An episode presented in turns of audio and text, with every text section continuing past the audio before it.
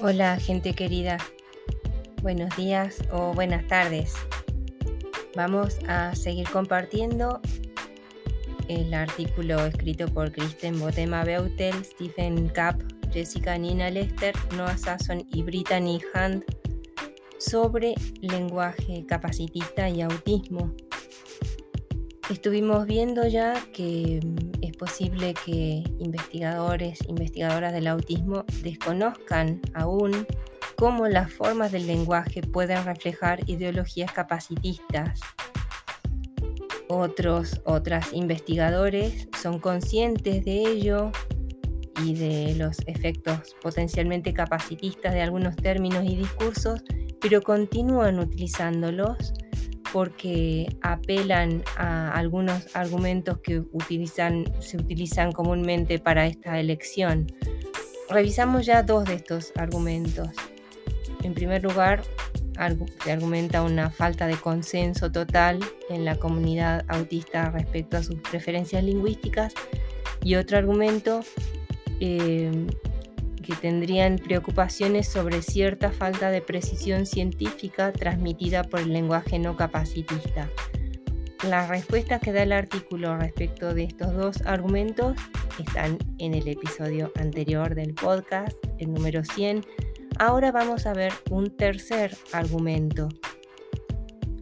Los las investigadores podrían estar utilizando los términos de formas diferentes a las que son utilizadas por la comunidad de personas autistas o con discapacidad que acuñara esos términos.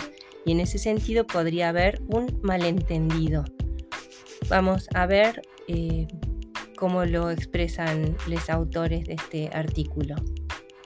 Una tercera controversia implica que los investigadores utilicen los términos de formas diferentes a las utilizadas por la comunidad de personas con discapacidad que los acuñara. La neurodiversidad es un término que ha sido utilizado y escrito por varios estudiosos del autismo, pero puede ser nuevo para algunos otros investigadores. El marco de la neurodiversidad se conceptualiza, perdón, conceptualiza el autismo como una forma natural de variación humana, inseparable de la identidad de los individuos que no necesita cura ni normalización. Recientemente, investigadores no autistas han hecho llamados para moderar las afirmaciones presentadas por los defensores de la neurodiversidad. Sin embargo, parte de este rechazo se expresa en representaciones inexactas de la neurodiversidad como concepto y como movimiento algunos pueden afirmar que la neurodiversidad se enfoca en las fortalezas sin hacer referencia a la discapacidad, lo cual es incorrecto. Los llamados a la moderación del marco de la neurodiversidad clasifican las características autistas específicas como discapacidades o diferencias, pero esta es una dicotomía falsa.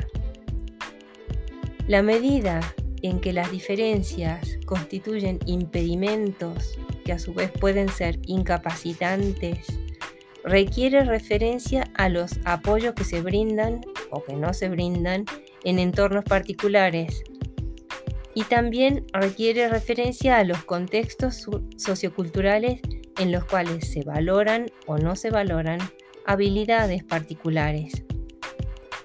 Estas tergiversaciones o malinterpretaciones de términos preparan el escenario para argumentos que distorsionan y simplifican demasiado el marco de la neurodiversidad. Esto, a su vez, refuerza el statu quo y permite a los investigadores eludir la reflexión sobre las preocupaciones planteadas por la gente autista.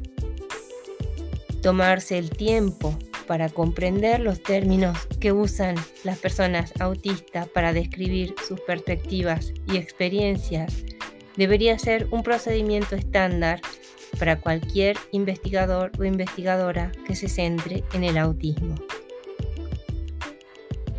En el próximo episodio del podcast vamos a ver sugerencias que se hacen a los investigadores en relación con el uso del lenguaje y en concreto el lenguaje capacitista en relación con el autismo.